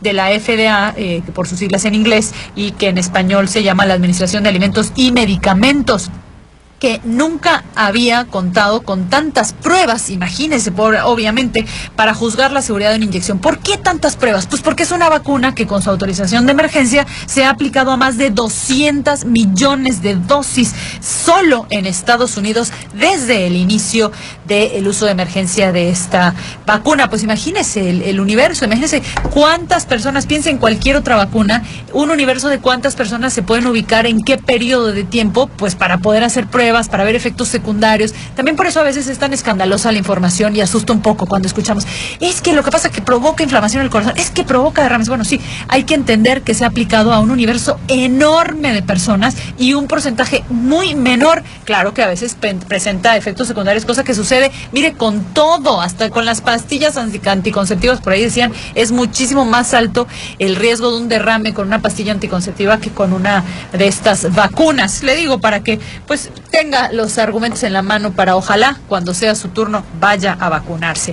En Estados Unidos pues están con la esperanza de que esta plena autorización de la vacuna de Pfizer, que ya no se trata, le digo, de una cuestión de uso de emergencia, sino ya completamente eh, autorizada, pues provoque confianza entre los consumidores estadounidenses, muchos de los cuales pues no han querido vacunarse eh, para la frustración del demócrata presidente Joe Biden que esperaba tener un porcentaje mucho más elevado de población vacunada para estas alturas y pues tristemente todavía no lo ha logrado. Vamos a escuchar lo que dijo eh, eh, Janet Woodcock, que ella es la comisaria de la Administración de Medicamentos y Alimentos de Estados Unidos de la FDA. Mientras continuamos batallando contra el COVID-19, estamos perfectamente conscientes de que la vacuna eh, ayuda en contra del virus.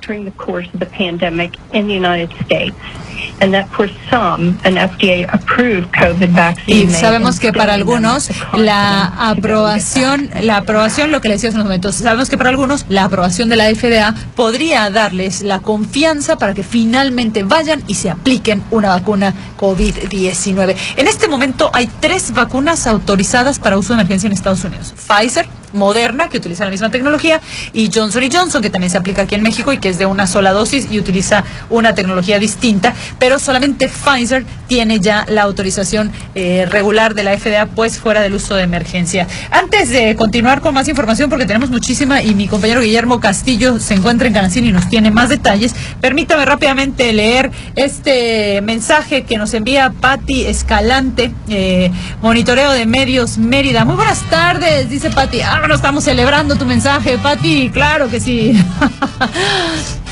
Oiga, pues eh, nos dice Pati, muy buenas tardes, saluda por favor a mi papá, don Renan Escalante, que es tu radio. Escucha, mi querido don Renan, no sabe cómo le agradezco que sea radio escucha de este espacio que preparamos, créame, con muchísimo cariño para todos ustedes. Un gran abrazo para usted, don Renan, y gracias también a ti, Pati, por escribirnos. Oiga, bueno, pues vámonos con más información. Guillermo Castillo está allá en Canacín, donde por cierto se están aplicando vacunas hoy, más adelante nos hablará de eso, pero antes cuéntanos Guillo, ¿qué nos tienes? ¿Qué tal? Buenas tardes, Andrea, una vez más al auditorio de Territorio Independiente. Pues nos dimos la tarea de dar un recorrido precisamente en el municipio vecino de Canacín para ver cómo estaban funcionando estas cuestiones de las escuelas. Eh, los esfuerzos del personal para hacer la limpieza justamente en estos espacios educativos.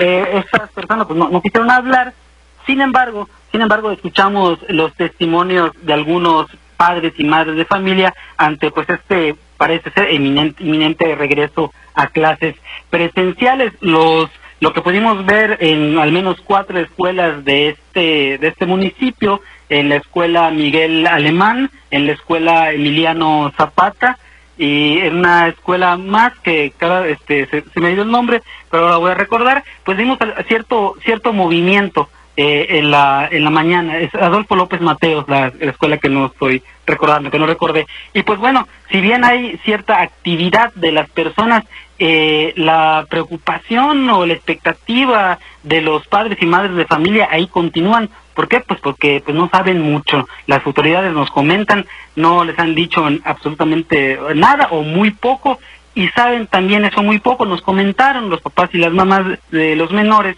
que bueno, esperarán toda vez eh, ver cómo se desarrolla este inicio y pues bueno, vamos a escuchar primero un, eh, testimonio de una madre de familia en nombre de Carla que nos eh, habló ahí en la puerta de la escuela Emiliano Zapata.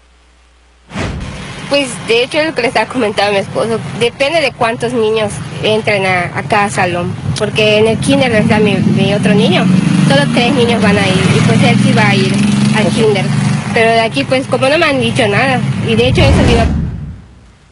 También nos eh, topamos con una persona que estaba eh, allá viniendo unos productos eh, en una especie de puesto ambulante a un ladito de la eh, presencia municipal de Canacín, a la escuela este Miguel Alemán, y pues nos, nos comentó más o menos lo, lo mismo, que ellos no saben eh, con certeza mucho, de que no les han dicho nada, y justamente nos comentó que va a esperar el desarrollo pues de, de esta cuestión de la, del regreso a clase. Escuchamos lo que nos dijo.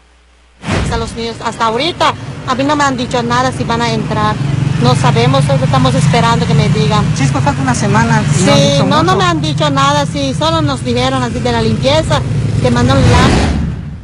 Y bueno, pues finalmente también nos comenta una madre más de familia que pues las autoridades educativas, en este caso de la escuela Adolfo López Mateos, que se encuentra enfrente del cementerio de, de es que no, no dan mucha información y bueno, eh, tampoco saben qué es lo que van a hacer con sus hijos e hijas. Escuchamos. ¿Han dicho algo las este, autoridades? ¿Se pusieron de acuerdo con ustedes, como No, mamás, todavía como no papás? quieren dar información hasta que tengan una última junta, creo que va a ser el 29 de agosto. Van a tener una junta para que ellos decidan y es, es este, no es obligatorio, dijeron. Todavía está en proceso de ver qué pasa con las escuelas. Pero parece que... Pues es lo que tenemos, eh, Andrea, muchas dudas acerca de lo que va a ocurrir, como ya hemos escuchado, y pues van a estar un poco del panorama que pudimos este, estar eh, observando en estos espacios públicos, en este caso de Canacín.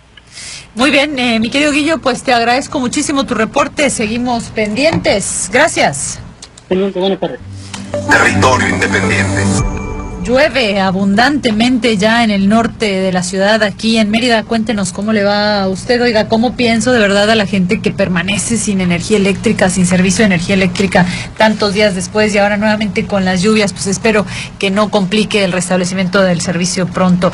Vámonos con más información. Fíjese que te- ante un regreso a clases presenciales existe la expectativa para los pequeños negocios eh, de que mejoren eh, sus ingresos. Piensan que podría detonar la economía de aquellos comerciantes que venden, pues obviamente papelería, material escolar. Estos serían meses eh, muy buenos para, para muchos negocios que giran en torno justamente al regreso a clases y así lo declaró el presidente de la Cámara Nacional de Comercio en Pequeño de la entidad, Jorge Cardeña Licona. La expectativa para el pequeño comercio, pues, eh, vislumbra algo positivo, porque pues es obvio que al haber las clases presenciales se activa un poco más la actividad del pequeño comercio. En este caso, pues también las librerías, papelerías y productos de que son escolares, pues va va a beneficiar bastante a lo que es el pequeño comercio y al sector empresarial. Mire, le cuento que la secretaria de Salud allá en la Ciudad de México hablábamos más temprano, pues de la falta de información, que es realmente, o sea, yo entiendo perfecto que estamos en tiempos muy inciertos, es muy difícil para todos tomar eh, decisiones. Tomo un avión, no tomo un avión, me subo un transporte, llevo a mi hijo, no llevo a mi hijo, lo llevo a clases, cuántos niños van a ver, qué condiciones. Claro que son tiempos inciertos y también lo son para las autoridades que muchas veces no tienen todavía pues toda la información científica en la mano para poder tomar decisiones, pero es su función reunir al mayor número de especialistas posibles, tomar decisiones y dar rumbo. No se vale que cuando ese es tu trabajo permanezca en incertidumbre el regreso a clases en el sentido de los protocolos indispensables para llevar a cabo, eh, los libros de texto gratuitos que siguen sin llegar, el manejo emocional de los niños. ¿Por qué teníamos que esperar tres días antes, 20 segundos para la hora, para llevar a cabo toda esta planeación? Entiendo que son tiempos inciertos, pero eso no tiene nada que ver con hacer el trabajo, caray. Y mire, lo hablábamos más temprano, todavía desconocemos qué recomiendan las autoridades y ahí cada quien se rasca por sus propias uñas y cada quien está a merced de lo que diga el director de su escuela o incluso tal vez su maestro. ¿Qué va a pasar si se detecta un caso COVID en un salón? ¿Cuál es el protocolo? ¿Qué dicen las reglas? Pues todavía no hay reglas. En ese sentido habló la secretaria de Salud de la Ciudad de México y pues arrojó algo de luz de lo que va a pasar, al menos en la Ciudad de México. Olivia López dijo en una rueda de prensa que si se llegara a detectar un caso COVID-19 entre los estudiantes de educación básica ya en la capital durante este ciclo escolar, las autoridades de salud pública van a instaurar cercos sanitarios e intervenciones parecidas a las que se realizan en otros lugares donde confluyen varias personas como albergues u hospitales. Es que la, vaguedad del discurso es un poquito exasperante porque pues hacemos referencia a lo que se lleva a cabo en otros establecimientos en lugar de explicar qué se va a hacer, caray. Pero bueno, eh, démenos algo dijo, porque sí dijo que no va a ser parte de la estrategia de contención el cierre de las escuelas, que es una de las cosas que se había dicho, si se detecta un caso se tiene que cerrar toda la escuela. Bueno, pues al menos en la Ciudad de México esto no va a suceder, al menos como primera acción, dijo la secretaria de Educación de la Ciudad de México, ya que el regreso a clases debe continuar según lo planeado por la Autoridad Federal de la Educación Pública. O sea, pues mire, vamos a escucharla. Entonces no es, no es cerrar la escuela, no. Tenemos transmisión comunitaria, entonces no es una lógica de cerrar la escuela, es la lógica de eh, trabajar como se trabaja en los albergues, en los asilos, en todos los espacios eh, que tienen, digamos, personas que conviven estrechamente, se hace una intervención selectiva a las áreas que fueron afectadas. Puede ser un salón, dos salones, en esa lógica es que se estará trabajando. Es como el discurso este, por favor, búsquenme un búsquenme una cantinfleada como Dios manda, que ya de hecho existe la palabra en el directorio de la Real Escuela, eh, en el diccionario, discúlpame, sí, en el diccionario de la Real Escuela existe la palabra cantinflear, que es hablar sin decir nada, ¿cierto? Cuando uno escucha a los políticos, pues muchas veces el 50, 60, a veces hasta el 70% del tiempo, pues se trata de cantinflear. Pero cuando se está hablando de la educación, caray, cómo desespera esa cantinfleada. Vamos a hacer lo que se hace en el albergue, lo que se hace en otro lado, lo que se hizo y lo que se va a hacer en dos salones que van y que vienen y en concreto pues mucho no sabemos. Lo que sí queda claro es que al menos en la Ciudad de México no van a cerrar la escuela cuando se detecte un caso. Habrá que ver qué va a suceder en Yucatán. Le digo, pues hemos realmente tratado de, ubicar una entrevista con las autoridades estatales, no lo hemos logrado. Hemos hablado con algunos maestros que se dicen, eh, sienten que están pues un poco caminando a ciegas y pues yo creo que la problemática es mucho mayor en el sistema de educación público que en el sistema privado. Vámonos justamente hasta la Ciudad de México, que con mi compañera Cecilia Hernández, que nos tiene más información en este sentido. Ceci, te escuchamos con mucho gusto.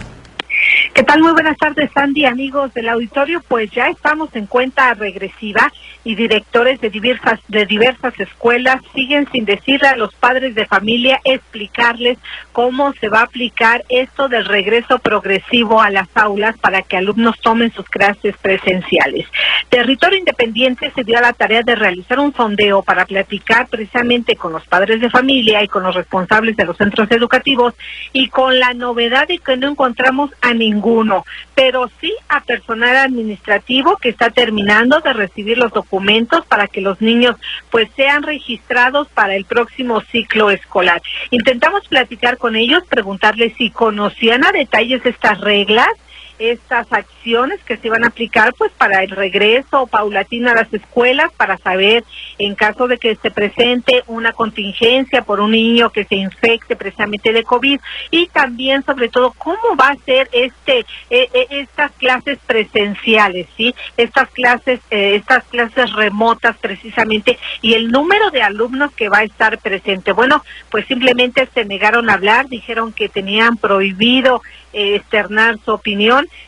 que esperara yo a que llegaran los directivos, los responsables de las escuelas y total de que no se dio, no se dio la oportunidad de platicar con ellos, al igual que con autoridades del gobierno federal que desde hace varios días estamos solicitando información con respecto a los niños infectados por COVID, el número de camas que están disponibles, así como también el número de niños que han fallecido lamentablemente por esta pandemia. Pues seguimos, hasta hace un rato estoy insistiendo y me dicen que ya están recabando la información, que en, un, que en breves minutos me responden y así me tienen desde la semana pasada.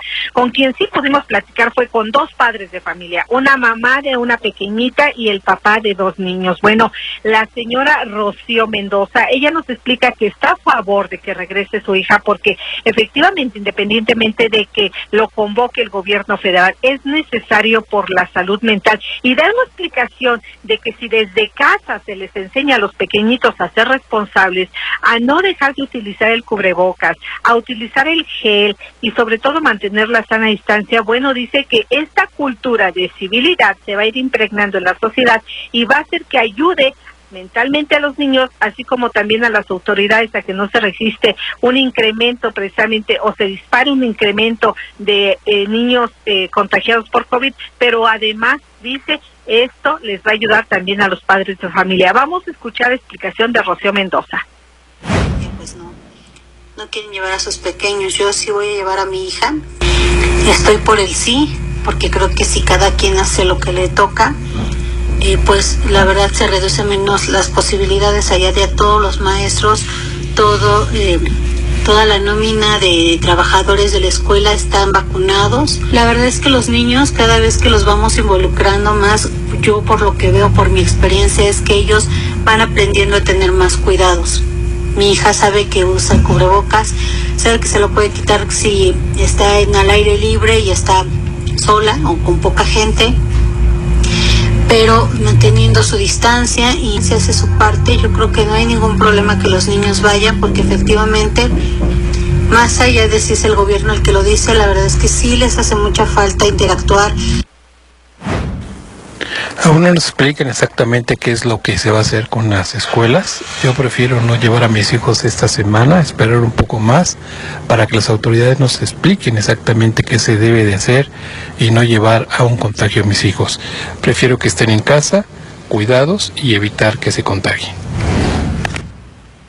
Por ahí tiene Sandy, amigos del auditorio, esta diferencia de opiniones. La señora dice que sí va por el sí, el señor dice que no, que de plano pues sigue, quiere seguir protegiendo a sus niños hasta no conocer de forma precisa cuáles son las reglas, cuáles son las acciones y que se les presente a ellos la oportunidad de platicar con el director y saber cuál va a ser su reacción si algún niño está contagiado, sí, y Perdimos comunicación, me parece, mi querida Ceci, ya no está cortándose mucho la llamada, pero igual te agradezco muchísimo tu reporte. Pues ahí lo tiene, mire, la, la confusión, digamos que es eh, común en toda la República, en eso, en gran parte de la República, entre los padres de familia a la hora de tomar decisiones en cuanto a qué va a suceder con los niños. Y ya estamos pues a cinco días del regreso a clases. Oiga, en Campeche, por cierto, donde todavía, eh, de acuerdo con la federación, el semáforo debe permanecer el semáforo epidemiológico en naranja, a pesar de que pues por ahí algunos lamentaron la Cámara Nacional de la Industria de la Transformación ahí en Campeche, de hecho lamentó esta designación del semáforo naranja. Eh, ya el director de, general del Colegio de Bachilleres de Campeche, Carlos Ernesto Rosado Ruelas, informó que los más de 9.000 estudiantes que conforman ese subsistema de educación regresan a clases presenciales el próximo 6 de septiembre. Vamos a escuchar lo que dijo Carlos Ernesto Rosado Ruelas el 30% de alumnos, cuidando todos este, los lineamientos que nos establece la Secretaría de Salud y poniéndonos de acuerdo con los maestros y con los administrativos, pero sobre todo también hablar con los papás sobre la responsabilidad que tienen también de cuidar a sus hijos. En total somos 9.400 alumnos y 430 docentes. ¿Estarían regresando? Estaríamos regresando de manera escalonada e híbrida. No podemos obligar a nadie al regreso obligatorio. Oiga, por cierto que, pues, se recordará, en este espacio lo hablamos mucho, que la federación había dicho que iban a restablecer los parámetros, a rediseñar los parámetros para designar el color del semáforo epidemiológico y que los iban a hacer públicos. Bueno, esto nunca sucedió.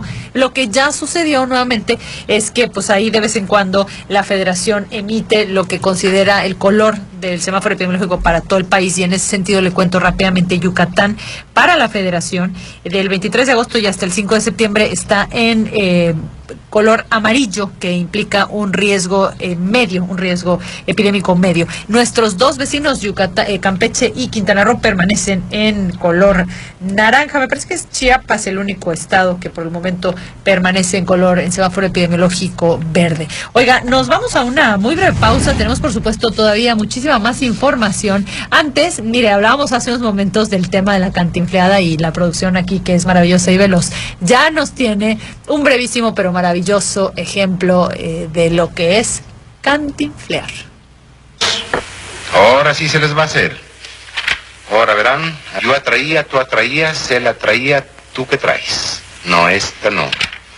Vamos a ver, niños. ¿Ustedes saben lo que es gramática? ¿Cómo lo van a saber si andan de pinta nomás ahí jugando timbirichi y tripas de gato? Pero no importa. Para eso estoy aquí, para decírselos.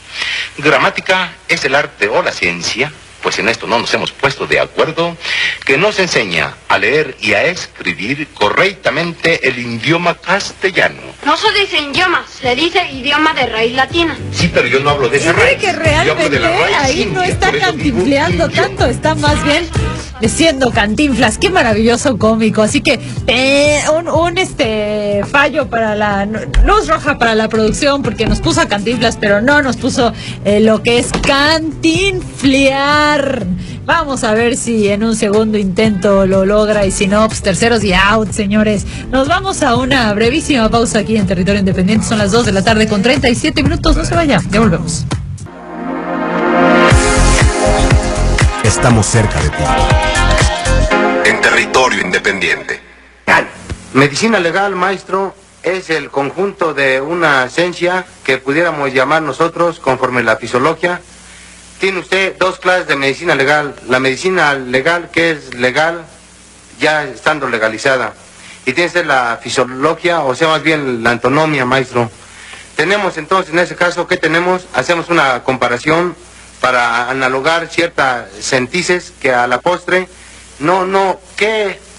¿Por qué entonces, mire ya cambia el asunto en esa forma y en ese caso también? Oh, qué maravilla, por Dios, cantinflas, la medicina legal que es legalizada cuando es legal. Así estamos nosotros con el asunto de los protocolos y las normas y el intento de algo similar a una organización en el asunto del regreso a clases, mire, pero joya, joya, ya nos dio, nos dio tiempo para una pequeña carcajada aquí.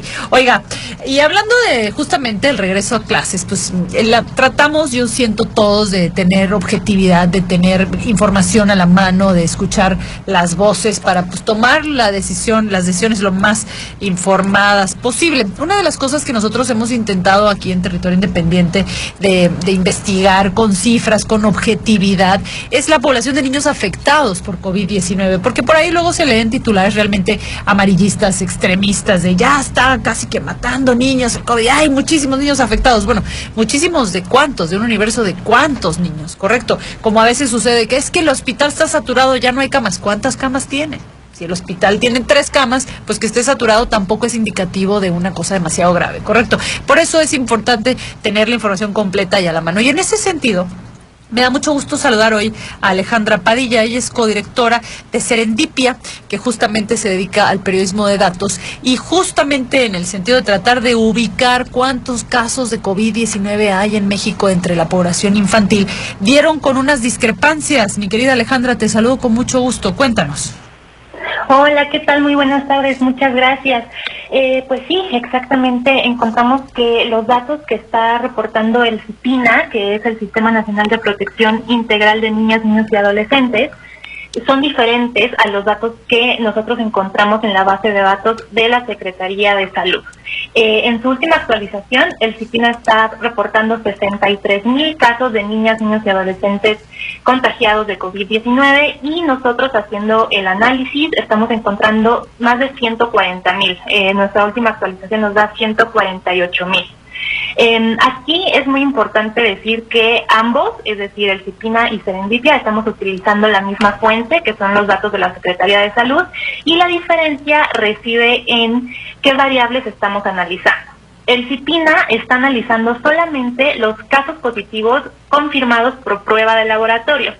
Y nosotros además estamos tomando los casos confirmados por asociación clínica y por comité de dictaminación. ¿Y por qué estamos diciendo, eh, por qué estamos haciendo esto? Porque no es una decisión que hayamos tomado arbitrariamente. Estos casos por asociación y por comité de dictaminación es una es un cambio metodológico que incorporó la Secretaría de Salud a su metodología para calcular los casos positivos de COVID en octubre del año pasado. Entonces, pues esa es la manera en la que la misma Secretaría de Salud Federal está contando. Está calculando exactamente los casos positivos. Entonces, digamos que nosotros estamos replicando la metodología de la Secretaría de Salud, mientras que el CIPINA decidió quedarse solamente con los casos por prueba de laboratorio. Que básicamente, Alejandra, eh, te, te interrumpo dos segundos. Digamos que son, ustedes están tomando prueba de laboratorio, pero también esta, esta, te- esta explicación técnica que nos das, asumo que básicamente lo que implica es si tienes todos los síntomas y estuviste cercano a una paciente, a una persona de COVID, pues lo más probable es que sea COVID, se determina que es sin necesidad de una prueba. Exactamente, sí, eso fue exactamente lo que explicó la Secretaría de Salud en octubre pasado. Correcto. Y eh, sí, de hecho consultamos al CIPINA para saber por qué solamente estaban tomando las pruebas eh, de laboratorio y nos dijeron que pues fue una decisión interna, que ellos decidieron seguir solo analizando esa variable y no incorporar las otras dos, a pesar de que la Secretaría de Salud pues había avisado de este cambio metodológico. Claro, ¿y en qué podría aportar que dos dependencias tuvieran cifras distintas? No entiendo. Bueno, eh, en realidad creo que es bastante grave el error. Claro. Porque el CIPINA está siendo la fuente de muchos medios de comunicación. Oficial, Hay claro. medios locales y nacionales, ¿no? Que están tomando estas cifras. Entonces, pues en realidad están tomando un reporte eh, por debajo de los números reales. ¿no? de los números que tiene la base de datos de la Secretaría de Salud. Entonces, de hecho, eh, eh, con los datos que nosotros tenemos, la tasa de letalidad en niñas, niños y adolescentes es todavía menor que la tasa Claro. de letalidad que tenemos con los datos del CIPINA. ¿Qué tasa de letalidad les da a ustedes? Pues mira, nosotros tenemos 148 mil eh, ¿Casos positivos? positivos Ajá. y tenemos 732 muertes. Ellos tienen 63 mil casos positivos y 623 muertes. Claro. Entonces, Muchísimo no, no, más no alta, tengo- pues sí. No tengo exactamente el número, pero sí es mucho más alta la de la CIPINA. Y, y esto también, Alejandra, aprovechado que te tengo en la línea, pues nos ayudaría a dar un estimado, porque pues sigue siendo un estimado, porque pues, son cifras oficiales y es un poco confuso. Pero por ahí yo leía un par de especialistas que decían que si uno agarra la cifra de registro eh, oficial de casos y la triplica, más o menos podría dar con el registro real de casos. Si hacemos un ejercicio así, con ganas de vernos muy violentas, de 148 mil casos positivos por tres, estaríamos hablando de 430 mil casos. Estoy yéndome así a ojo, a números redondos, más o menos 430 mil casos. ¿Estás hablando de niños entre 0 y 17 años? Exacto, sí, de 0 a 17 años. De, una, de, de un universo, ¿de qué población hay en México de este rango de edad, sabes? No.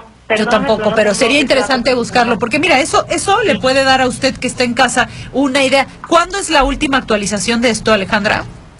La última actualización de Cipina es el 15 de agosto y la última Reciente. actualización de Serendipia es con los datos del 18 de agosto. Es decir, que ya con la con la variante Delta golpeando a todo lo que da.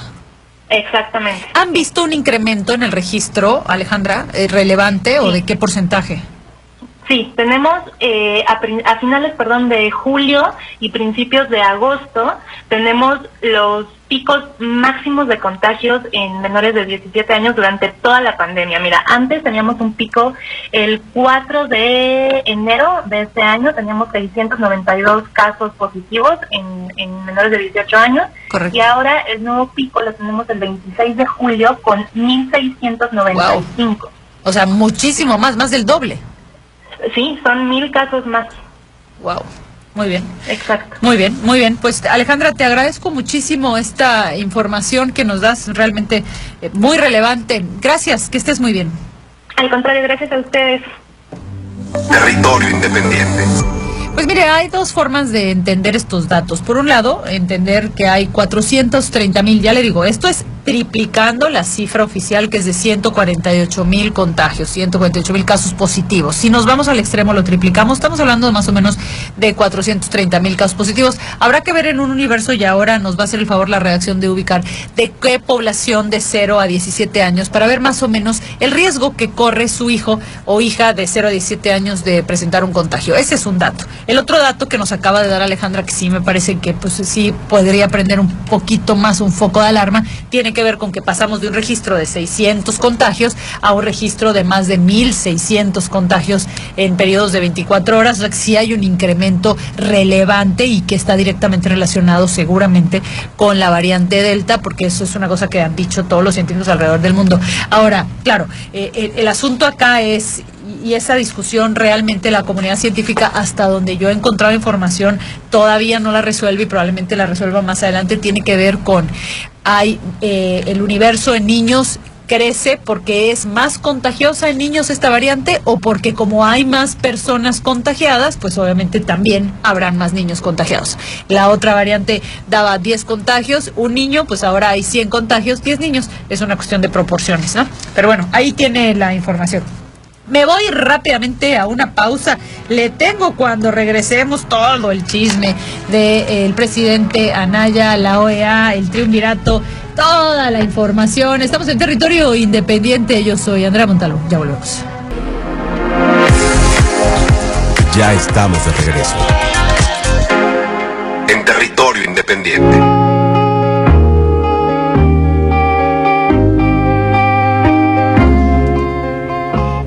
Eh, dos de la tarde con 53 minutos y ya estamos de regreso aquí en territorio independiente. Oiga, pues le cuento rápidamente. Resulta que los líderes del PAN, del PRI y del PRD viajaron a Washington para reunirse con el titular de la OEA, de la Organización de Estados Americanos, eh, por lo que aseguran es una campaña de persecución política y también por ahí hablaron de crimen organizado infiltrado en las, en las más recientes elecciones presidenciales.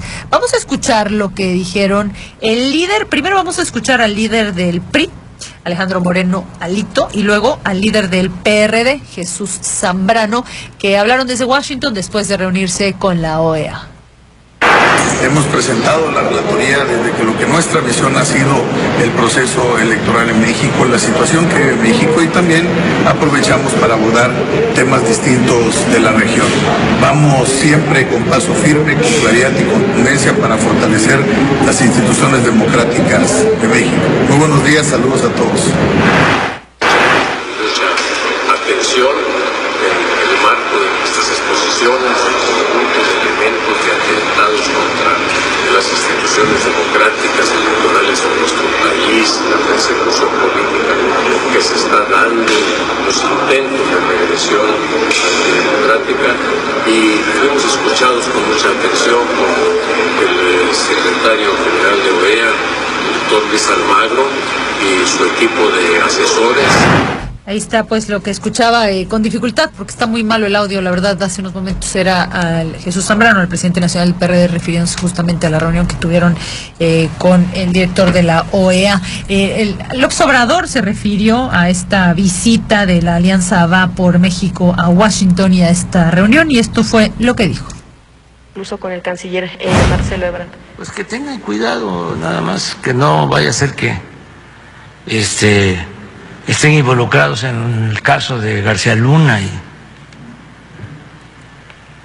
que anden con cuidado y tienen derecho de quejarse. Porque de hecho Mario Delgado también mencionaba que bueno pues no buscaran incluso pretextos para no hablar del caso de, de también García Cabeza de Vaca. Eh, sobre ese tema no ha habido tampoco un, un avance en materia de. No, pero este pues corresponde a la fiscalía y al poder eh, judicial y todos tienen derecho a, este, a asistir a cualquier organismo internacional. Si la OEA le hace algún llamado al gobierno mexicano, ¿ustedes responderían de manera positiva ante este tema, sobre todo en temas de interés? Es que la OEA ya emitió una este, certificación, si se le puede llamar, sobre las elecciones. Solo que cambie.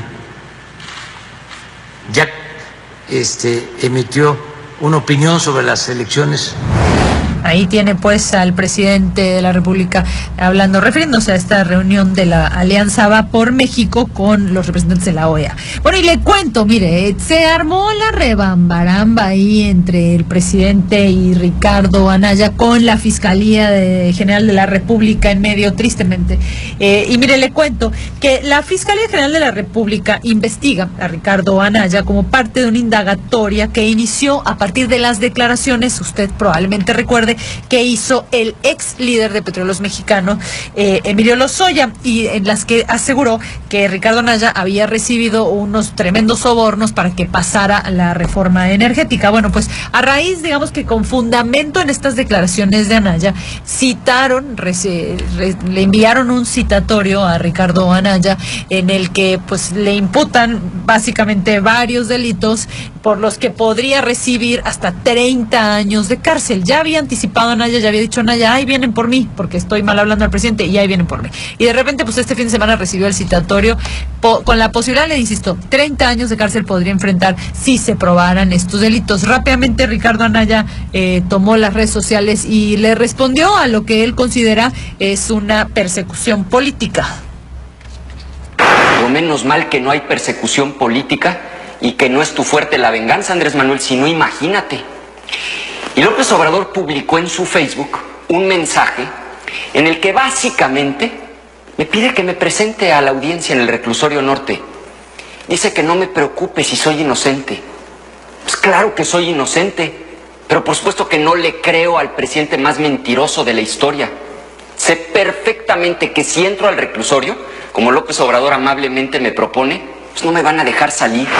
Bueno, y ahí por supuesto ya le respondió el observador y le dijo, no, no tengas miedo si eres inocente, preséntate. Más bien, primero dijo el presidente, no tengas miedo si eres inocente, presente. Ahora Naya dijo, no, de ninguna manera yo no me presento. Y de hecho dijo, dolorosamente me voy al exilio. Vámonos rápidamente con Guillermo Castillo, está en Canacín, eh, con la aplicación de la vacuna. Guillo, rapidísimo, que se nos acaba el tiempo. ¿Qué tal, Andrea? Muy buenas tardes. Sí, eh, fíjate que mucha participación, muy buena participación de los jóvenes de 18 hasta eh, 29 años, muy, muy participativos los muchachos, eh, largas filas, hasta 300 metros, eh, largas filas este, pudimos eh, ver por allá, eh, incluso les tocó aguacero a los que esperaban su vacuna. Podemos escuchar los testimonios, Andrea. Pues me siento bien. Supongo que es un proceso largo, pero pues por la cantidad de gente. ahí Se, se entiende. Hubo mucha gente que vino desde las 5 de la mañana. Eh, sí fue una larga espera. Y pues no, todo normal. La verdad trataron muy bien. Eh, explicaron todo lo que- el proceso que se tiene que llevar. Y pues eh, un buen servicio, la verdad. Pues muy bien, yo siento que pues valió la pena la espera. O sea, es, es ser pacientes y pues, pues más que nada cuidarnos, ¿no? Siempre cuidarnos a pesar de tenerla. Ahí está, pues, eh, la vacuna aplicada hoy en Canacín con buena participación de la juventud, cosa que también sucedió en la Ciudad de México. Ha sorprendido a muchos en México la participación de los jóvenes, eh, la avidez con la que han ido a ponerse la vacuna. Oiga, pues se nos acabó el tiempo. Hay una tarde lluviosa en la capital yucateca. Espero que esté eh, disfrutándola porque la lluvia también tiene sus, sus encantos. Lunes de frijol con puerco, que tenga buen provecho. Los espero mañana nuevamente aquí en Territorio Independiente a partir de la una de la tarde con lo más relevante de la información. Yo soy Andrea Montalvo y les agradezco muchísimo su compañía.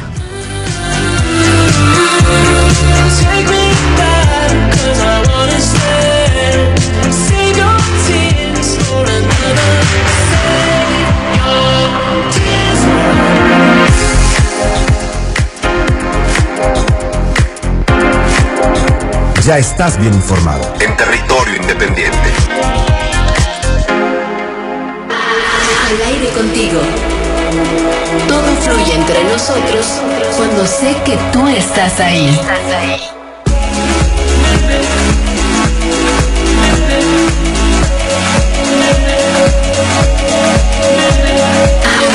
88.5